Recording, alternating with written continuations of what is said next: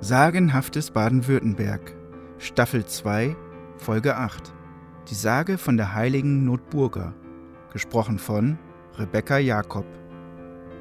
Ein Papst hat sie zwar nie offiziell heilig gesprochen, aber als Ortsheilige wird Notburga von Hochhausen seit Jahrhunderten verehrt. Verschiedenste Sagen ranken sich um sie, aus denen auch die folgende Variante entstanden ist.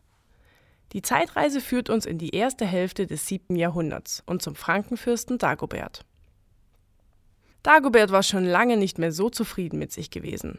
Endlich hatte der Fürst der Franken die Lösung gefunden, um die seit Jahren andauernden Kämpfe zwischen seinen und Samos Truppen zu beenden.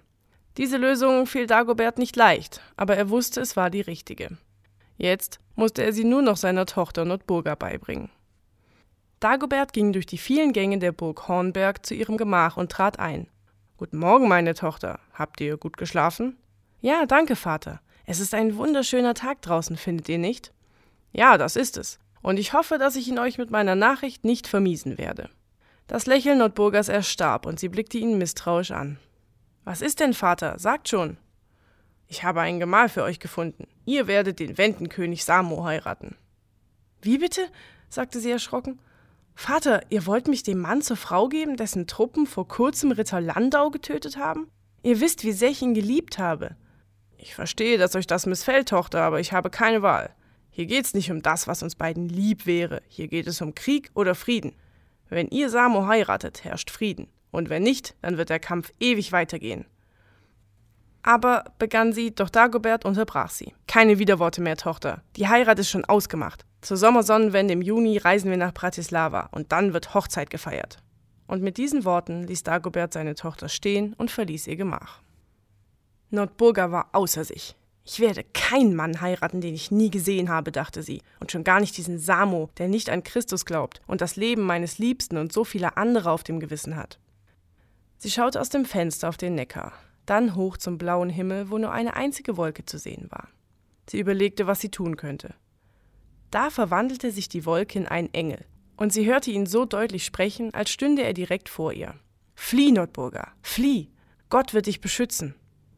Der Engel verschwand und Nordburger war sich jetzt vollkommen sicher, ich werde fliehen. Ein Klopfen an der Tür schreckte die Fürstentochter aus ihren Gedanken auf. Albert trat ein, der treue Diener, der ihr immer warme Milch mit Honig ans Bett gebracht hatte, wenn sie als Kind krank gewesen war. Ich wollte euch nur fragen, ob ich etwas für euch tun kann. Nordburger strahlte ihn an. Euch schickt der Himmel, Albert. Ihr müsst mir helfen. Mein Vater möchte mich mit dem Wendenkönig Samo verheiraten. Aber das will ich nicht. Ich werde heute noch verschwinden und mir in der Gegend ein Versteck suchen. Würdet ihr mir dabei helfen? Albert, der treue Diener, war sofort einverstanden. Als es schon dunkel war, verließen die beiden die Burg und gingen zum Neckarufer. Nach einer Weile sahen sie auf der anderen Flussseite ein Loch im Felsen. Was ist das dort? fragte Nordburger. Eine Höhle, sagte Albert. Das wäre ein guter Unterschlupf für euch. Aber dafür bräuchten wir ein Boot. Sie suchten das Ufer nach einem Boot ab, erfolglos. Als sie schon verzweifeln wollten, trat plötzlich ein weißer Hirsch aus einem Waldstück. Er kam auf sie zu und ging direkt vor Notburger in die Knie. Das ist ein Zeichen Gottes, sagte Albert. Er will euch helfen. Steigt auf, Notburger. Und du, Hirsch, komme von nun an jeden Sonntag an den Fuß der Burg, und dann will ich dir Essen an dein Geweih hängen, damit du es der Notburger bringen kannst. Notburger saß auf, und prompt trabte der Hirsch direkt in den Neckar hinein.